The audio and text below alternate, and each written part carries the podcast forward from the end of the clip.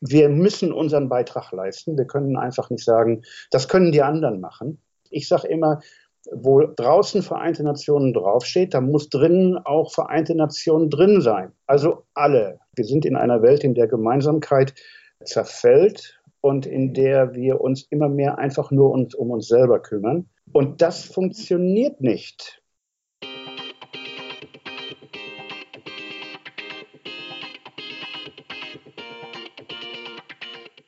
Herzlich willkommen zu Peace by Peace, einem Podcast zu Friedens- und Sicherheitspolitik. In diesem Podcast möchten wir der Frage nachgehen, wie wir in Deutschland besser dazu beitragen können, Krisen zu verhindern und Frieden zu fördern. Ich bin Sarah Brockmeier. Ich bin Mitarbeiterin am Global Public Policy Institute, einer Denkfabrik in Berlin. Hier leite ich unter anderem den Peace Lab Blog, auf dem wir Debatten zur deutschen und europäischen Friedens- und Sicherheitspolitik führen.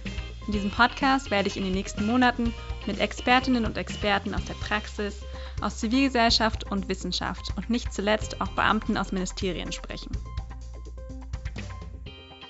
Ich spreche heute mit Stefan Feller. Stefan Feller war von 2013 bis 2017 oberster Polizeiberater der Vereinten Nationen. Er hat viele Jahre bei der Polizei in Nordrhein-Westfalen gearbeitet, sowie im Innenministerium von NRW, bevor er dann seit 2000 immer wieder in internationalen Missionen unterwegs war, so zum Beispiel in der UN-Mission im Kosovo, als Leiter der Polizeiabteilung im Rat der Europäischen Union und in der EU-Polizeimission in Bosnien. Stefan Feller ist einer der erfahrensten Deutschen im Bereich der internationalen Polizeimission und war jahrelang einer der hochrangigsten Deutschen bei den Vereinten Nationen überhaupt.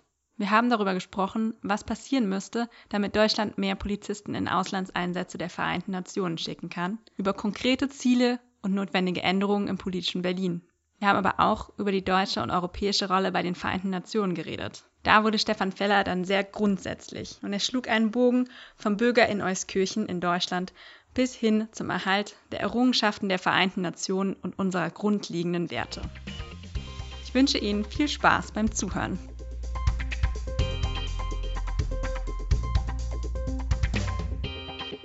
Hallo Stefan. Hallo Sarah. Vielen Dank nochmal, dass du dir die Zeit genommen hast heute. Ich würde sehr gerne, da du einer der hochrangigsten deutschen Beamten bei den Vereinten Nationen warst, jetzt lange Zeit mit dir über die deutsche Rolle bei den Vereinten Nationen und auch gerade mit Hinblick auf die deutsche Mitgliedschaft im Sicherheitsrat sprechen und natürlich wegen deiner Geschichte zum Thema Polizeieinsätze über deutsche Polizisten in Auslandseinsätzen. Aber anfangen würde ich sehr gerne mit deinem persönlichen Hintergrund nochmal und der Frage, du hättest ja auch eine Karriere im Inland in Deutschland bei der Polizei machen können. Wie ist es dazu gekommen, dass du in internationalen Missionen gelandet bist, im Kosovo oder in Bosnien? Also erstmal, Sarah, ganz, ganz herzlichen Dank. Und hochrangig oder höchstrangig, ich habe da meine eigene Einstellung zu. Das geht genauso in den Bereich deiner Frage hinein, was eine Karriere betrifft. Also eine Karriere in dem Sinn, dass ich immer höher hinaus wollte, hatte ich nie vor. Das hat sich so ergeben weil das, was ich machen wollte und was ich eigentlich auch in den ganzen jetzt mittlerweile 41 Jahren Polizeiarbeit gemacht habe, das hat immer damit zu tun gehabt, was mich interessiert und was mir wichtig ist.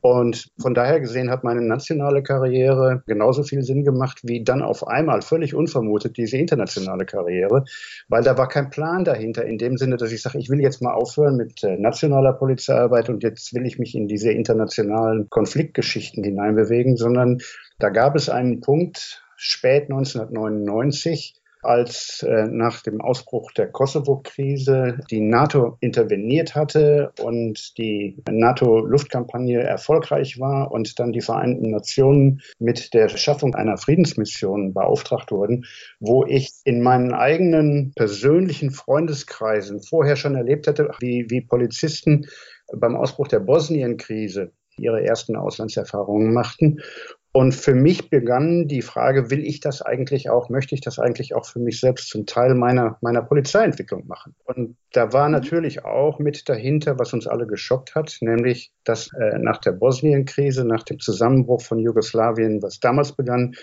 und was mit Srebrenica bereits Völkermord aufgezeigt hat, das jetzt auch wieder im Kosovo begann und ich konnte das als Deutscher mit meinem historischen Bezug einfach nicht glauben, dass wir auf einmal in unserer Nachbarschaft Völkermord und, und Grausamkeiten beobachten konnten, die wir mhm. glaubten, dass die weg wären. Also das war so ein bisschen der Punkt, warum ich mich da auch mal ins Ausland bewegen wollte. Also auch eine persönliche Betroffenheit auf irgendeine Art. Da war eine große persönliche Betroffenheit dahinter. Und das ist auch der Grund, warum ich eigentlich immer noch dabei bin. Weil diese persönliche Betroffenheit hat nie aufgehört. Ich habe dann einfach für mich in meiner Berufsentwicklung erkannt, das ist das, dem ich mich verpflichtet fühle. Das ist das, was ich kann.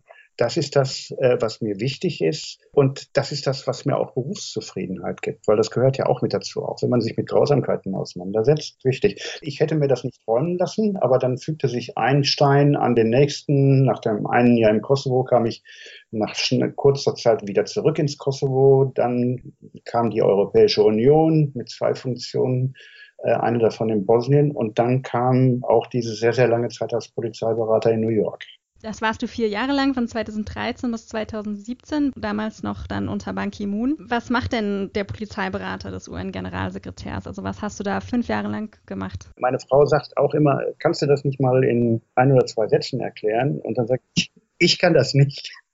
Aber ich kann das ja noch lernen. Es gibt einen Polizeiberater, einen Police Advisor bei den Vereinten Nationen und es gibt einen Militärberater, einen Military Advisor bei den Vereinten Nationen. Beide nehmen bezogen auf die uniformierten Teile, die in den Friedensoperationen der, der Vereinten Nationen eingesetzt sind, eine fachliche Berater und auch eine fachliche Aufsichtskontrolle wahr, aber in einem größeren Team weil die Friedensoperationen äh, die meisten und diejenigen mit dem meisten uniformierten Personal, die von den Vereinten Nationen geführt werden, die beinhalten mehr als 100.000, manchmal 110.000 uniformierte Kräfte. Das können manchmal bis zu 90.000 Soldaten sein mhm. und das können manchmal bis zu 13.000 oder 14.000 Polizisten sein, die sich aus aller Herren oder aller Vereinten Nationen Länder zusammensetzen und die mit der militärischen und mit der polizeilichen Komponente in vieler Hinsicht das Rückgrat dieser Friedenssicherungsmissionen bilden.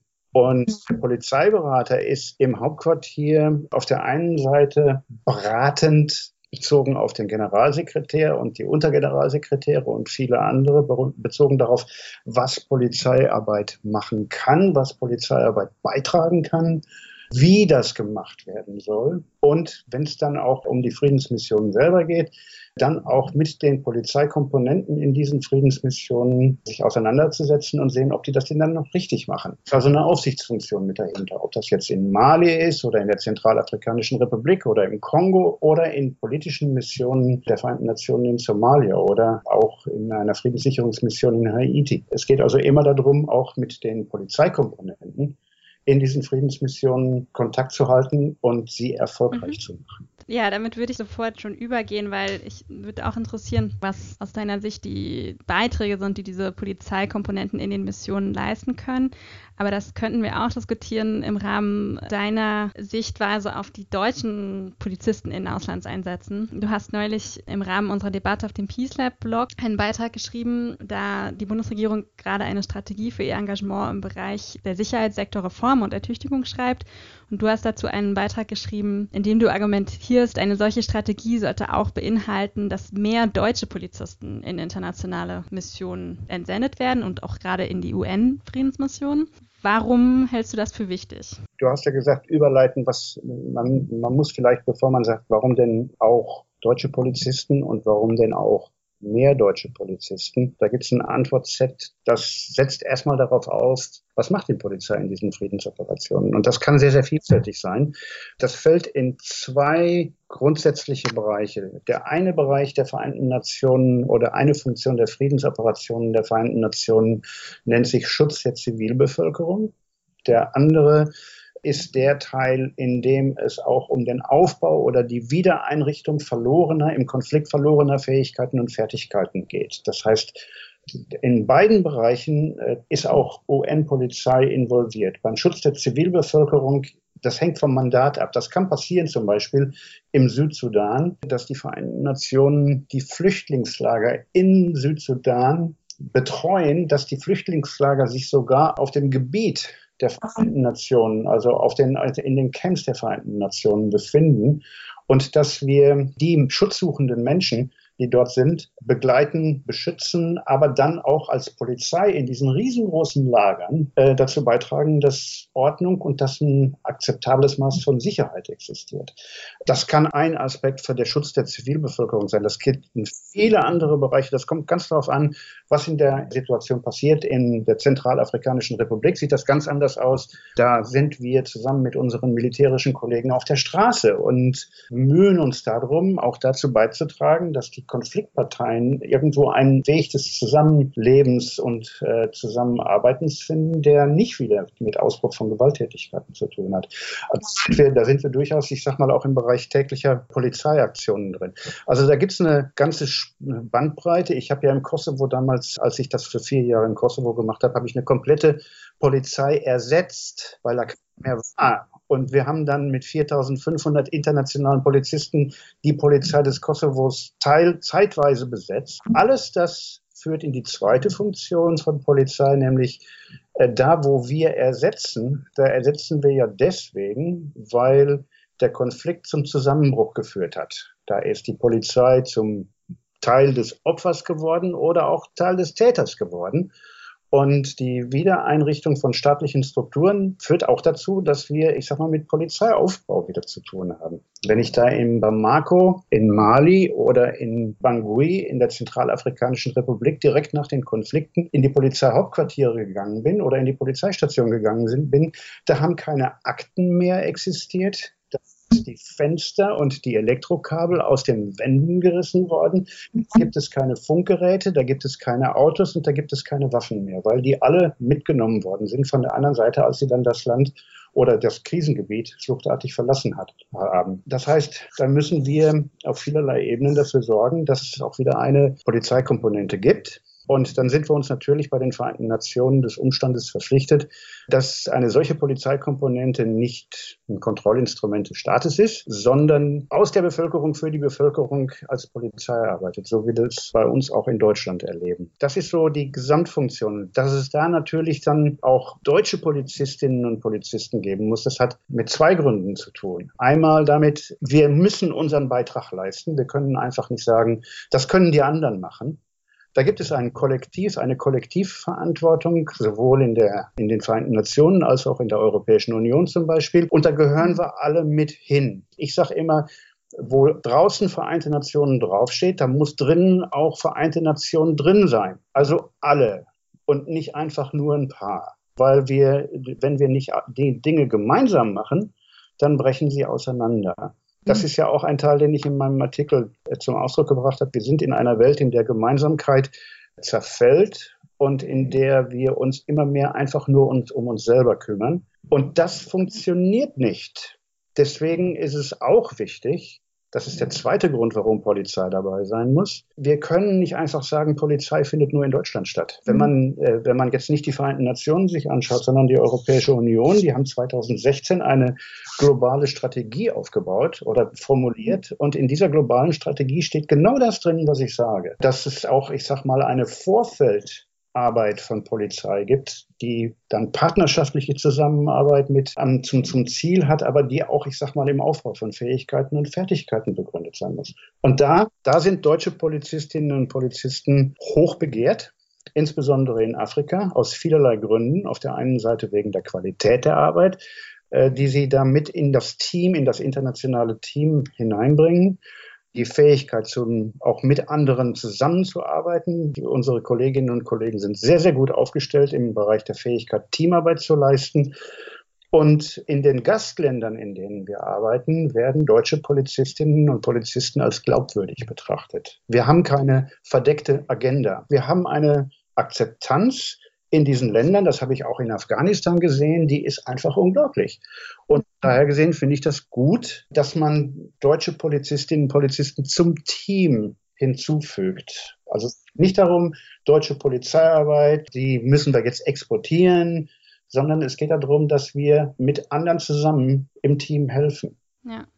Ich meine, du hast die riesigen Aufgaben aufgezählt, die diese Friedensmissionen haben und die auch die Polizeikomponenten übernehmen, den Schutz von der Zivilbevölkerung und auch die Staatsaufbauaufgaben, die ja auch riesig sind. Und da könnten wir stundenlang wahrscheinlich drüber diskutieren, über die Herausforderungen dabei. Wenn du dir überlegst, was deutsche Polizeifähigkeiten sind, du hast jetzt die Teamfähigkeit und die Glaubwürdigkeit genannt, Hast du noch weitere konkrete Beispiele, wo Fähigkeiten der deutschen Polizei besonders hilfreich sind in diesen Missionen?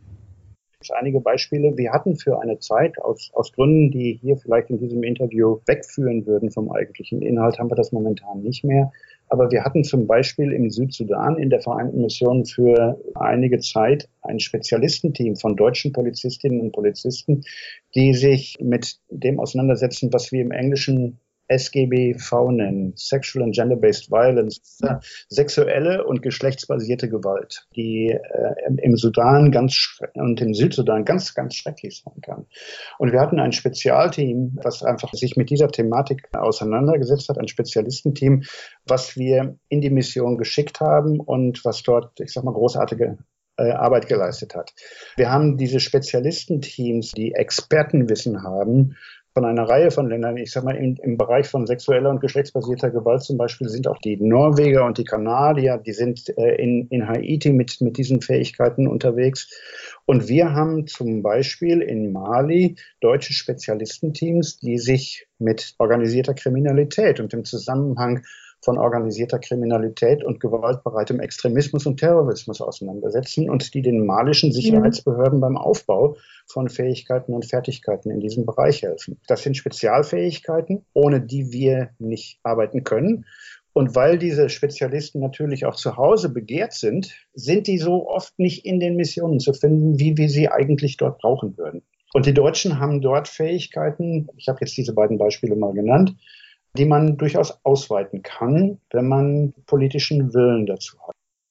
Das führt zu meiner nächsten Frage, weil ich habe das Gefühl, eigentlich ist man sich in Deutschland einig, dass Polizisten in diese Auslandseinsätze zu senden ein guter Beitrag ist für Friedenssicherung in der Welt. Und das ist jetzt nicht so umstritten wie Militäreinsätze in Deutschland. Und wenn ich mich richtig erinnere, stand schon im letzten Koalitionsvertrag 2013 eine sogenannte Bund-Länder-Vereinbarung, die eigentlich dafür sorgen sollte, dass mehr Polizisten und Polizistinnen in solche Einsätze geschickt werden können. Die kam aber nicht zustande ich glaube, die letzte Zahl, die ich online finden konnte, waren von du hast vorhin erwähnt, 13.000 Polizisten ungefähr sind im Moment in UN-Einsätzen im Einsatz und von denen sind 28 Deutsche. Wenn sich eigentlich in Deutschland alle einig sind, woran scheitert es dann seit Jahren? Ich habe neulich äh, in Brüssel an einer Diskussion im Zusammenhang mit der Europäischen Union teilgenommen, wo die Diskussion aufkam, welchen Mehrwert bieten denn zum Beispiel Polizeikräfte in Friedensmissionen, in Krisenoperationen der Europäischen Union. Und wir müssen diesen Wert natürlich auch in den Hauptstädten verkaufen. Das ist natürlich eine Geschichte, wo manchmal sich die Katze in den eigenen Schwanz beißen kann, weil wir müssen Mehrwert demonstrieren, können das aber nicht, ohne dass wir diese Fähigkeit haben. Und von daher gesehen kann das, ich sag mal, wie eine sich selbst erfüllende Prophezeiung eben halt dazu führen, dass man dann sagt, okay, ja, im Grunde sind die Polizisten ja wichtig, aber die sind ja teuer und wo ist denn eigentlich der Mehrwert? Und das ist auf einer politischen Ebene eine ganz schwierig zu beantwortende Frage, wo ich einfach auch immer wieder sagen muss, da muss man auch daran glauben, dass ein, ein internationaler Einsatz Erfolge hat und dass da dann auch, ich sag mal, Polizeiarbeit mit dazugehört. Wir haben diese Erfolge. Wir haben diese Erfolge im Kosovo gehabt, wir haben die Erfolge in Osttimor gehabt, wir haben die Erfolge in der Elfenbeinküste, wir haben die Erfolge in, in Liberia, wir werden diese Erfolge in Haiti haben. Und da gibt es noch mehr Beispiele äh, als die, die ich da gerade genannt habe. Aber Erfolgsgeschichten verkaufen sich nicht so gut wie Misserfolgsgeschichten, jedenfalls momentan nicht.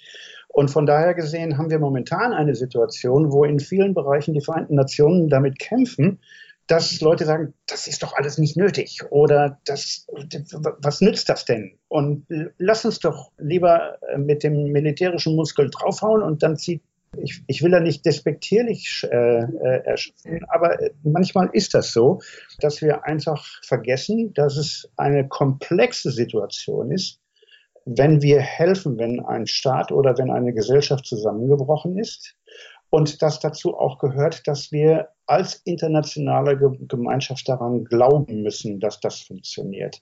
Und das setzt sich durch bis und runter sozusagen in die Polizei. Weil wenn der Bürger in Euskirchen oder in Potsdam oder in Hamburg oder in Leipzig keinen Mehrwert sieht, dem, was wir machen, dann ist es schwer, auch örtliche Polizeikräfte davon zu überzeugen, obwohl Polizei wichtig ist, dass man da auch den eigenen Polizisten oder die eigene Polizistin mal für ein Jahr abgeben muss. Also man muss eine Diskussion darüber führen, warum es wichtig ist, dass wir alle zusammenhalten und warum es wichtig ist, gerade auch zum Beispiel in der deutschen Situation oder in der europäischen Situation, führt ja an der Migrationskrise kein Weg in der Diskussion vorbei. Und Mauern und Zäune, auch wenn das einige behaupten, funktionieren nicht. Das haben wir nun mal auch unter anderem in Deutschland erlebt, 1989. Und insoweit, wenn ich Menschen dazu überzeugen möchte, dass sie nicht versuchen, nach Deutschland zu kommen, weil sie im Internet, auf Facebook und sonst wo sehen, wie gut es ist, dann muss ich ihnen doch die Möglichkeit geben zu sagen, ich möchte zu Hause bleiben, weil ich fühle mich eigentlich auch zu Hause wohl. Und sicher. Und sicher. Und das bedeutet, dass auch Aufbauhilfe eine gelebte Entwicklungshilfe ist. Und wenn man, wenn man, das muss man argumentieren. Das müssen dann auch Polizeikräfte verstehen, weil ansonsten passiert es nämlich, dass gesagt wird, ja, natürlich ist das wichtig, aber, also man muss da überzeugt sein. Ich klinge ja wahrscheinlich auch überzeugt in dem Zusammenhang. Man muss wirklich von dieser Aufgabe überzeugt sein und ich glaube, dass das dann auch geht. Aber sind Polizisten, die man entsenden würde, an sich nicht überzeugt oder liegt es eher an sozusagen den Polizeikräften generell, die eben Prioritäten setzen müssen und dann lieber ihre Leute zu Hause behalten, anstatt sie ins Ausland zu senden? Also gibt es nicht genügend Polizisten und Polizistinnen, die motiviert sind, ins Ausland zu gehen? Da geht es ins Konkrete. Mal, es gibt eine internationale Erfahrung, die alle Polizisten vereint. Die kommen in eine Friedensmission, kommen wieder zurück nach Hause und der Chef sagt ihnen, gut, dass du wieder zurück bist. Wie war der Urlaub? Äh, und hier sind hier sind deine Vorgänge. Ja, nachdem man ein Jahr in Bamako oder in so Gao ist das. So ein Jahr lang hat man sich, ne? ich sag ja. mal, mit Malaria rumgekämpft und äh, unter schlimmsten Bedingungen gearbeitet und hat daran Spaß gehabt. Die Familie hat gelitten, die Familie hat betreuen müssen und vieles andere mehr. Und dann kommt man nach Hause und ja, wie will man das denn dann in die Berufskarriere einbauen? Ne, der hat ja schon genug, der hat ja damit Geld verdient, von daher gesehen müssen wir nicht. Es gibt einen Zusammenhang mit äh, erstmal das Vorgesetzte das auch wollen müssen und dass dieses Wollen müssen dann auch umgesetzt wird in Personalentwicklung. Ich habe neulich eine Diskussion in Düsseldorf miterlebt, ähm, da wo ich herkomme, in meinem Landesinnenministerium, wo mir deutlich wurde, es gibt in einigen Bundesländern eine Diskussion darüber, dass man auch die internationale Auslandsarbeit zur Personalentwicklung von Polizistinnen und Polizisten hinzufügen muss. Das heißt, dass es Ehre förderlich ist. In dem Moment, in dem man das tut, gewinnt man auch Polizistinnen und Polizisten. Die Bundespolizei lebt das vor. Und da gibt es noch einen anderen Punkt, der findet auf einer politischen Ebene statt. Wenn ich sage, ich möchte einen deutschen Polizeibeitrag investieren, dann kann ich das im Sinne einer, ja, einer allgemeinen Erklärung, ich sag mal, ohne Konkretisierung machen. Polizeiarbeit ist wichtig, wir wollen da mehr von. Oder ich kann sagen, mir ist das über die nächsten fünf Jahre so und so viel Geld wert oder so und so viel Personal wert. Weil das ist ja, ob ich jetzt Personal sage oder Geld, am Ende ist es ein Haushaltsproblem. Weil wir heute eine Diskussion haben, wie immer, wo gesagt wird, auch beispielsweise von, von Polizeiführern oder von Gewerkschaftsvorsitzenden, ja, das ist ja alles wichtig, aber wir sind total überlastet zu Hause. Aber wenn man eine Diskussion hätte, wo man sagt, äh, nein, wir haben im Budget der Polizei einen bestimmten Anteil, der ausdrücklich dafür vorgesehen, dass diese Polizistinnen und Polizisten ins Ausland gehen oder dass diese Fähigkeit besteht, dann wären wir in einer anderen Diskussion. Aber das ist noch nicht passiert. Nein, das ist nicht passiert, aber im Parlament in Berlin finden diese Diskussionen statt. Hat das mit dieser Bund-Länder-Vereinbarung zu tun, also dass man da vom Bund aus auch Anreize setzen könnte, also dass die Länder diese Reserven schaffen, auch finanziell? Ich glaube, das ist eine Gemeinschaftsaufgabe, die die Länder und, die, und der Bundesinnenminister zusammenführen müssen. Und das wäre hilfreich, wenn natürlich auch, ich sag mal, das Außenministerium da, ich sag mal, als einer derjenigen, die davon dann profitieren würden, äh, an dieser Diskussion beteiligt wäre. Das ist eine schwierige Diskussion in den Ländern. Aber man muss sie führen, weil wenn man sie nicht führt, kommt man sowieso nicht da an, wo man eigentlich sein sollte. Und natürlich muss es da, ich sag mal, auch Anreize aus der Sicht des Bundes geben, aber es muss mhm. auch eine Bereitschaft auf der Ebene von Länderpolizeien geben. Manche Länder machen das mehr als andere Länder. Und da kann man dran arbeiten. Also sonst noch Vorschläge, wie man diese Anreize schaffen könnte? Also du hast jetzt genannt, ne, Einsatzerfolge nennen und diesen konkreten Mehrwert zeigen und für die Motivation der einzelnen Polizisten in der Personalentwicklung einfach Karriere förderlich machen, ins Ausland zu gehen und eben auf der politischen Ebene Geld und Personal zur Verfügung stellen oder erstmal erstreiten. Hast du noch weitere Punkte, wo du sagen würdest, das muss passieren, damit es in ein paar Jahren mehr deutsche Polizisten in Auslandseinsätzen sind? Es ist ein langfristiges Unterfangen, das war es schon und von daher gesehen gehört Begeisterung dazu. Es gehört dazu, dass ich nicht nur hervorragende Leitlinien der Bundesregierung aufschreibe, sondern dass ich Menschen habe, die sie leben. Ich kenne viele von diesen Menschen, weil ich mache das nun mal seit fast 20 Jahren. Die arbeiten ganz unverdrossen und positiv an dem Thema, aber das ist eine ganz konkrete Geschichte. Man muss auch Polizeiführer ob das jetzt Polizeipräsidenten sind oder ob das jetzt äh, Inspektionsleiter sind, das macht keinen Unterschied. Davon überzeugen, dass es wichtig ist, weil die Polizistinnen und Polizisten, die rausgehen, die kommen besser zurück. Und die Diskussion muss ich, ich sag mal, öffentlich führen. Das ist so mit, mit eurem Blog zum Beispiel ist das ja ein Teil, wo, äh, ich sag mal, mindestens eine Fachöffentlichkeit äh, dafür existiert. Aber ich muss Öffentlichkeitsarbeit zum Thema internationale Polizeiarbeit wichtig machen. Und muss auch sagen, dass, äh, Entschuldigung, Sarah, das ist der Punkt, der mir als Polizist auch wichtig ist, das hat nicht nur mit Friedensmissionen zu tun, sondern auch, da, ich weise da nochmal auf die globale Strategie der EU hin. Das hat was mit der Verzahnung von Innen und Außen zu tun. Weil ich kann innen mit Polizeiarbeit nur erfolgreich sein, wenn ich auch außen erfolgreich bin. Die EU hat das erkannt und formuliert und das ist das Argument, was man, ich sag mal, auch in einer politischen Diskussion mit Bürgerinnen und Bürgern führen muss. Es mhm. nützt dir, weil du kannst die Augen nicht schließen. Die organisierte Kriminalität, die bei dir zu Hause stattfindet, die findet auch deswegen statt, weil in den Ländern 1, 2, 3 keine vernünftige Polizei existiert. Und da kann ich nicht sagen, okay, dann lass uns doch mal die Täter festnehmen. Das funktioniert leider Gottes auch nicht so einfach. Da muss man schon dazu beitragen, dass es wieder eine teamfähige Polizei im internationalen Verbund gibt. Und das können wir leisten. Da haben wir gute Erfahrungen mit. Und wen siehst du da in der Verantwortung für die Öffentlichkeitsarbeit, also das Innenministerium oder das Auswärtige Amt, das Parlament, alle zusammen? Alle zusammen. Alle ja. zusammen. Und ich äh, ich sage das aus, aus voller Überzeugung. Ich habe natürlich auch in den letzten äh, Jahren erlebt, wie das immer, immer, immer besser geworden ist. Da gibt es einen Zusammenschluss, ich sage mal, zwischen Auswärtigem Amt, zwischen der Bundesregierung und zwischen dem Bundesinnenministerium, der ist schon richtig toll. Der muss auch aufrechterhalten werden, äh, weil Bundesregierungen wechseln ja zuweilen und damit Funktionsträger auch. Und man muss eben halt auch dafür sorgen, äh, dass es nicht nur die einzelnen exponierten Leute sind, die das machen, sondern dass das System das will. Also man muss die Öffentlichkeitsarbeit muss man vertiefen und man muss Protagonisten wie mich vielleicht nutzen, aber man darf das nicht von mir abhängig machen oder von irgendjemandem sonst, sondern das System muss verstehen, dass das nützlich ist. Dann kann man mit der Arbeit auch richtig weitermachen. Ja. Um diesen Bereich vielleicht ein bisschen abzuschließen, du hast auch die Leitlinien erwähnt. Die Leitlinien Krisen verhindern, Konflikte bewältigen, Frieden fördern, die die Bundesregierung im letzten Juni verabschiedet hat. Zum Thema Krisenprävention und quasi auch die zivilen Instrumente, die die Bundesregierung zur Verfügung hat. Und darin hat sie auch geschrieben, die Bundesregierung strebt eine dauerhaft starke und qualifizierte Unterstützung internationaler Missionen an. Hat sich da nicht sehr festgelegt auf konkrete Zahlen oder was genau das bedeuten würde. Was würde es denn aus deiner persönlichen Sicht bedeuten? Also was müsste geschehen, damit du in ein paar Jahren, in fünf Jahren findest, die Bundesregierung hat dieses Ziel einer dauerhaft starken und qualifizierten Unterstützung erreicht? Ich habe, äh, ich lese ja viel. Äh, und insoweit habe ich gerade heute Morgen einen ganz interessanten Artikel gelesen, der sich damit auseinandersetzt, wie sind denn große Organisationen so erfolgreich geworden? Ob das jetzt Microsoft ist oder, äh, oder ob das andere sind. Äh, an diesem Beispiel wurde das deutlich gemacht. Man muss konkrete Ziele formulieren und konkrete Ziele vereinbaren. Also nicht von oben nach unten, sondern ich habe das in meiner Arbeit immer wieder erlebt, wenn ich mir Zeit nehme, Ziele zu vereinbaren innerhalb der Organisation, die ich repräsentiere und mit den Partnern, für denen ich helfe. Äh, und wenn ich das, ich sag mal, von einer Vision ausgehend auf einem Blatt Papier oder zwei Seiten in eine Strategie übersetze, dann kann ich daraus ganz konkrete Handlungsableitungen durchführen, die, die auch Sinn machen.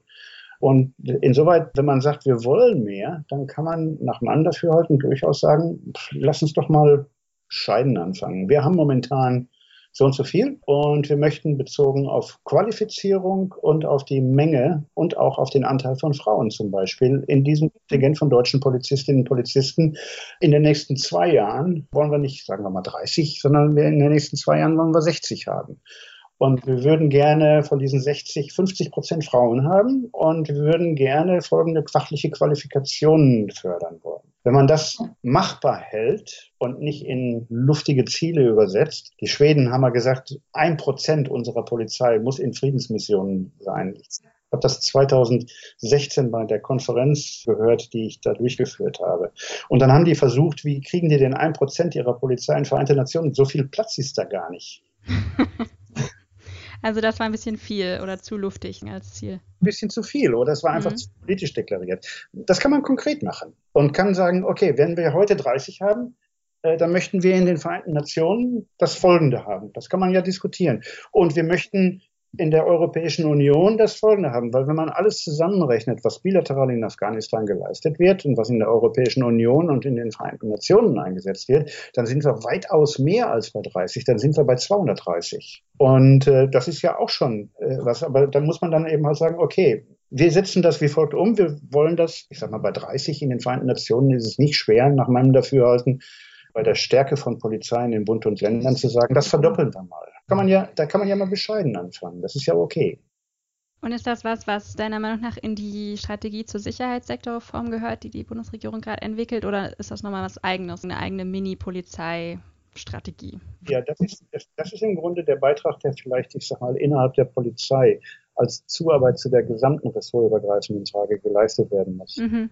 Wer müsste so einen Plan entwerfen, also für die Polizei jetzt spezifisch, also das BMI oder ja. die BMI zusammen mit den Länderpolizeien? Ja, also ich will da nicht fürs BMI zu stark sprechen, weil möglicherweise sagen mir, das existiert ja alles schon. Ja. Es gibt nämlich eine Geschäftsstelle im Referat B4 im Bundesinnenministerium, das ist die Geschäftsstelle der Arbeitsgruppe für internationale Polizeimissionen, AGIPN. Mhm. Und äh, von daher gesehen gibt es ein Bund-Länder-Gremium, was sich mit dieser Frage ja bereits auseinandersetzt und allen Inhalten, die damit zu tun haben. Wir können zum Beispiel sehr stolz sein auf unsere Trainingsinstitute, die wir haben und mit denen wir arbeiten können. Also im BMI kann man jetzt zum Beispiel sagen, okay, lass uns mal schauen, was haben wir denn momentan? Und dann schaut man, das wäre mein Vorschlag, mal in eine gemeinsame Strategie und dann schaut man, passt denn da unsere Polizeistrategie rein oder müssen wir die ein bisschen feintunen? Und das müssen dann die anderen auch machen. Und dann wird daraus ein Teamprodukt. Die anderen Ressorts, meinst ja, du? Ressorts, genau. Mhm, okay. Jedes Ressort muss daran mitarbeiten. Ansonsten bleibt es eine Koexistenz und nicht eine Kohärenz von Aktionen. Ja, also zu mehr Kohärenz sollten die Leitlinien ja eigentlich auch beitragen und mehr Ressortkoordinierung und so weiter. Aber ob das in der Praxis in den nächsten Jahren passiert, bleibt abzusehen. Müssen wir, werden wir auch noch diskutieren, bestimmt. Ja. Auf dem Blog und auch in diesem Podcast. Also, Aber gut. Äh, Sarah, vielleicht darf ich das dazu sagen. Dazu brauchen wir eine Gruppe von Menschen, die sich einfach der Sache verpflichtet und die ruhig und besonnen denjenigen Menschen das Argument wegnimmt, die nach dem Lautsprecherverfahren arbeiten. Momentan mhm. schreit ja jeder seine Meinung raus und sagt, ich weiß das und das ist alles richtig und ja, was die anderen sagen, ist alles falsch. Das findet ja nicht nur in den USA oder in Ungarn statt, das ist ja fast ein weltweites Phänomen. Und wir müssen das Team in den Vordergrund stellen und nicht die Einzelnen. Deswegen ist der Gemeinschaftswille so wichtig. Und wenn man das tut, hat die Bundesregierung ein ungeheures Potenzial, auch der eigenen Bevölkerung gegenüber in ein paar Jahren sagen zu können, das war der richtige Weg.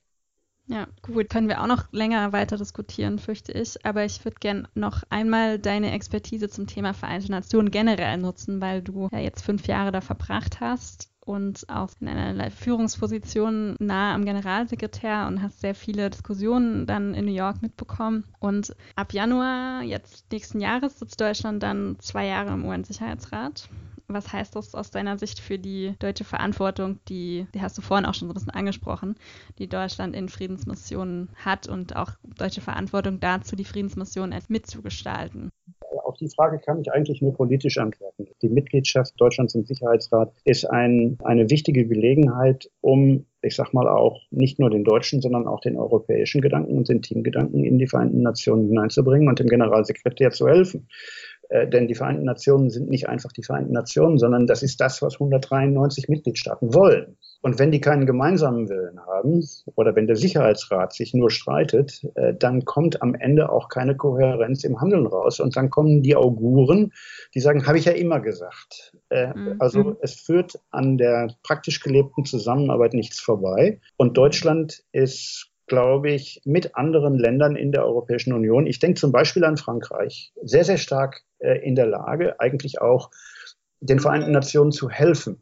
Äh, weil darum, darum geht es nach meinem Dafürhalten. Das, das ist die große Chance, dass die Reform des Generalsekretärs äh, denn die Vereinten Nationen sind auch ein bürokratisches Monster. Jede internationale Organisation ist ein bürokratisches Monster und die muss man reformieren. Und da muss man Verantwortlichkeit und Zurechenbarkeit muss man natürlich weiter nach vorne bringen. Der jetzige Generalsekretär Antonio äh, Guterres der ist dieser Reform sehr, sehr stark verpflichtet. Aber dazu muss er dann eben halt auch Kräfte haben, die bereit sind, ihn dabei zu unterstützen und mhm. ihn auch dazu äh, ermutigen, dass er weitermacht. Denn die Vereinten Nationen sind im Angriffsfeld äh, dieser reaktionären und nationalistischen Strömungen. Das heißt, die Frage ihres mhm. Wertes wird, äh, wird anders betrachtet. Und ich habe das auch in meinem Artikel geschrieben, das gleiche gilt für Menschenrechte. Äh, von daher gesehen, die, die Bundesregierung hat eine riesige Chance, in dem Zusammenhang, ich sag mal, an der Gestaltung mitzuarbeiten. Und das muss man national vorbereiten, aber das muss man auch europäisch vorbereiten.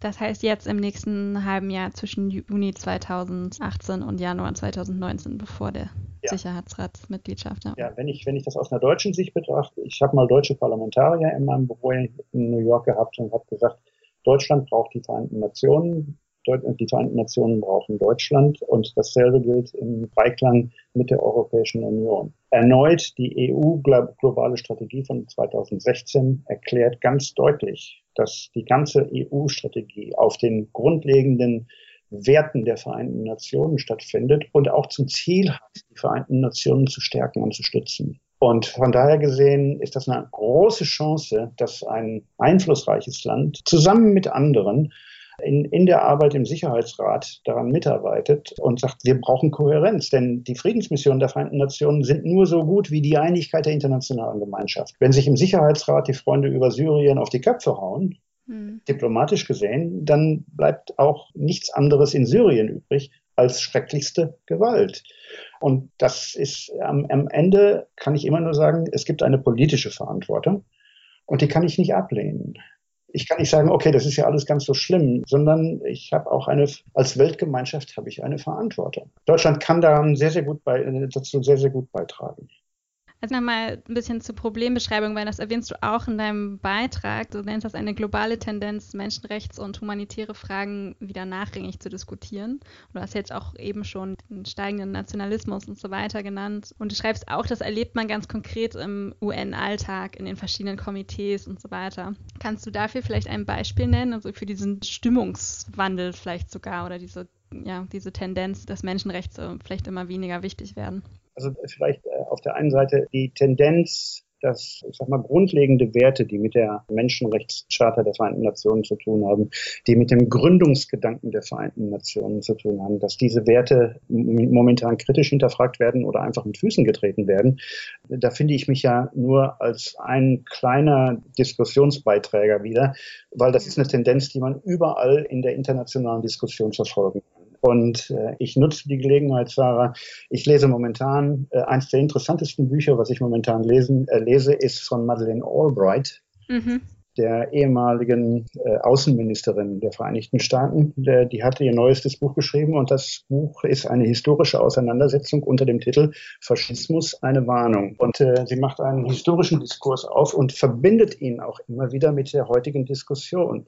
Das Pressefreiheit, äh, dass grundlegende Freiheiten von Demokratien, dass, dass Institutionen und Schutzfunktionen von demokratischen Institutionen systematisch ausgehöhlt werden. Das kann man überall beobachten. Wenn ich jetzt konkret deine Frage beantworten soll, dann will ich natürlich aufpassen, dass ich, sage jetzt keinem auf die Füße trete. Aber ich kann schon sagen, ich habe in, im Jahr 2017 eine Diskussion miterlebt im Komitee für Friedenssicherungsoperationen der UN-Generalversammlung. Das ist das Komitee C34. Das ist ein berühmter Name dafür.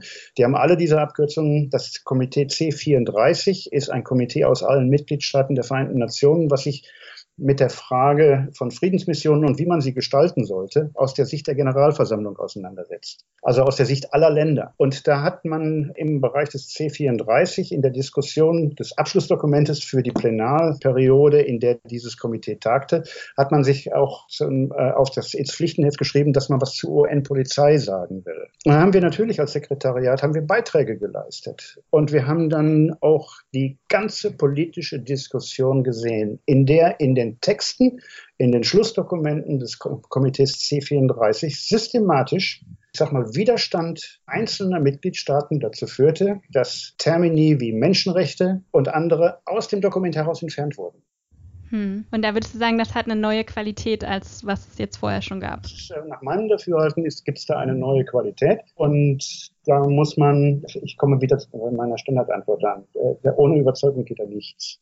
Weil äh, wenn es zu spät ist, und auf einmal wir sehen, okay, wir haben grundlegende Errungenschaften verloren, dann ist es nicht mehr möglich, sie ohne weiteres aufzubauen. Und dann kommt das mhm. Machen. Wir müssen an der Erhaltung von grundlegenden Errungenschaften der Vereinten Nationen jetzt arbeiten. Und das ist ganz konkret in den Gremien tun. Was genau heißt das? Also du schreibst doch in deinem ähm, Beitrag, aufgeben ist keine Alternative im Hinblick auf Deutschland. Also wir können ja jetzt nicht irgendwie die Hände in den Schoß legen oder einfach mit den Schultern zucken und sagen, oh, es ist alles zu schwierig. Aber jetzt gerade für die nächsten paar Jahre, wo Deutschland dann auch noch eine noch sichtbarere Rolle hat bei den Vereinten Nationen, was kann man denn dann machen? Also ganz konkret als Europäische Union oder Deutschland. Genau, du sagst es ja schon. Deutschland hat eine Rolle im Sicherheitsrat als Deutschland, aber die Europäische Union hat, äh, vertritt auch alle derzeit 28 Mitgliedstaaten der EU in der Generalversammlung mit einer Stimme. Das heißt, da gibt es nicht 28 EU-Mitgliedstaaten, die äh, ihre Meinung zu Themen, zu Diskussionsthemen beitragen, sondern das macht die EU für alle. Mhm. Wie gesagt, das ist ja einer der Hintergründe, warum ich gesagt habe, das ist, das ist ein Dreiklang. Deutschland, Europäische Union, Vereinte Nationen. Das heißt, ich kann schon auch dafür sorgen, dass zum Beispiel die Stimme der Europäischen Union in den Gremien der Vereinten Nationen pointierter, stärker wird. Ich habe das mal gemacht. Ich habe mal der europäischen Delegation in New York gesagt, ihr müsst auch mal dem Thema Polizeiarbeit mehr Beachtung widmen. Ihr scheint das nicht zu. Oh ja, okay, hast ja recht. Und dann kam tatsächlich auch Sprache der EU in die Dokumente hinein. Das kann man ganz mhm. konkret, kann man das machen. Und man kann auch Allianzen finden dazu. Das ist ja nicht nur die EU. Wir haben ja auch viele andere Freunde und Partner, die die gleichen Auffassungen vertreten. Und äh, wir wollen auch nicht Gegensätzlichkeiten fördern, sondern wir wollen Menschen überzeugen. Und wir wollen vielleicht auch Mitgliedstaaten der Vereinten Nationen überzeugen, dass es nicht darum geht, unser Verständnis von Demokratie aufzusetzen, aber dass wir schon eine Verpflichtung zur Charta der Vereinten Nationen haben.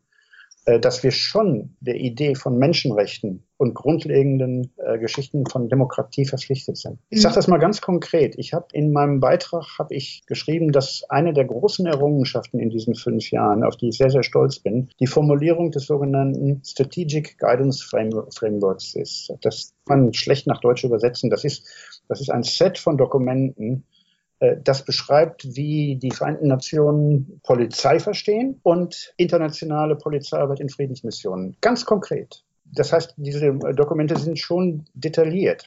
Das hat ganz lange gedauert, die zu erarbeiten. Ich arbeite an diesem Thema seit 2004 mit. Und wir haben den Schlussstein äh, auf dieser Ebene 2016 gesetzt der Grund liegt nicht darin, dass wir faul gewesen sind, sondern dass wir die Diskussion mit der Welt geführt haben. Und das ist das Interessante. Ich muss aufpassen, dass ich nicht zu politisch werde dabei, aber mein stärkster einer meiner stärksten Befürworter für eine demokratischen, Werten verpflichtete Polizeiarbeit war der iranische Delegierte. Ha, interessant. Äh, man kann überzeugen, wenn man Argumente hat, aber auch was noch viel wichtiger ist, anderen zuhört. Das Zuhören ist wichtig. Und dann stellt man auf einmal fest, wir wollen ja Dinge so hören, wie wir sie verstehen wollen. Aber wenn man das nicht macht, wenn man einfach mal zuhört, dann, dann schafft man auch eine, eine Grundlage von Werten, auf der man dann auch weiterarbeiten kann. Das ist das, was gemacht werden muss. Und das ist ganz, ganz konkrete Arbeit. Aber dafür braucht es auch Personal dann in den Vertretungen, die sich da mit Energie und Ja. Also in den Vertretungen der verschiedenen Mitgliedstaaten in New York oder in, bei den Vereinten Nationen, die sich mit Energie und Elan und Zeit um diese Sprache jeweils in jedem Dokument einsetzen, beziehungsweise versuchen, ihre Kollegen zu überzeugen dann, ja. Ja, das ist, äh, ich sage ich sag ja immer spaßhaft, dass ich als Polizei, ich bin ja Wiederholungstäter, was, äh, was internationale Polizeiarbeit betrifft. Wir brauchen Menschen, ich will nicht sagen, dass ich einer von denen bin, aber äh, natürlich bin ich es trotzdem auch, aber wir brauchen Menschen, die von dieser Aufgabe begeistert sind. Und wir müssen diese Menschen fördern und sagen, das ist klasse, äh, dass du das machen willst. Und wir, wir unterstützen dich dabei. Wir, wir brauchen die im Auswärtigen Amt, wir brauchen die im Bundesinnenministerium, wir brauchen die im Justizministerium, in, in vielen, vielen anderen Bereichen. Aber äh, vielleicht wird aus meinem Beitrag auch deutlich, wie groß meine Sorgen sind. Äh, es führt nichts daran vorbei, dass man für die Werte, die uns wichtig sind, einsteht.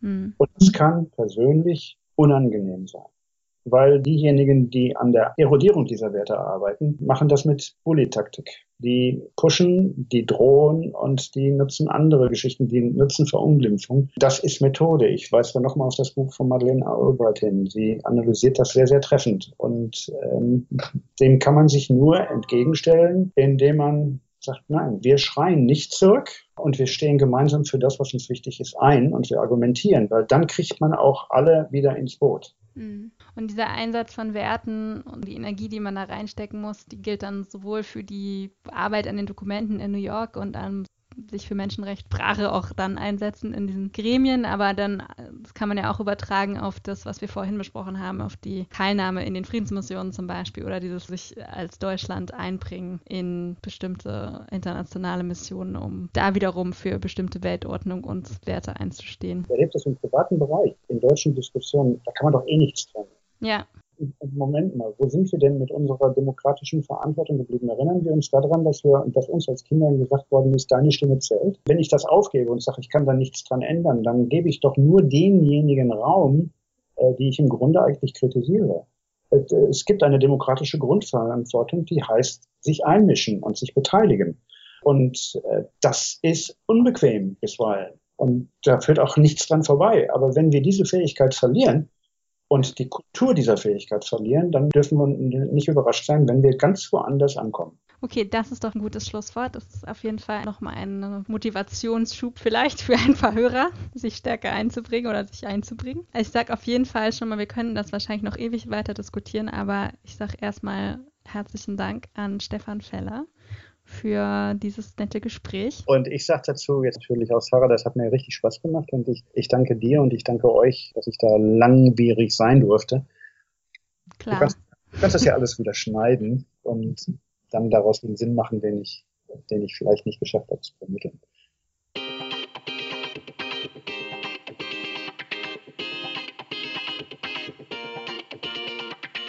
Herzlichen Dank nochmal an Stefan Feller für seine Zeit.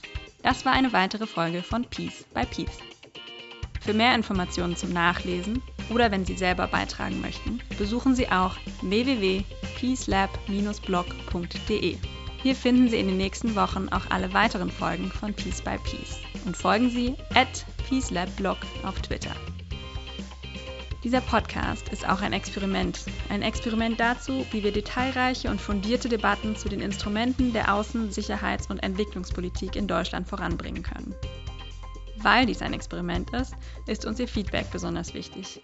Schicken Sie uns dieses gerne direkt an piecebypiece at dppi.net. Und damit sage ich Tschüss und bis zum nächsten Mal.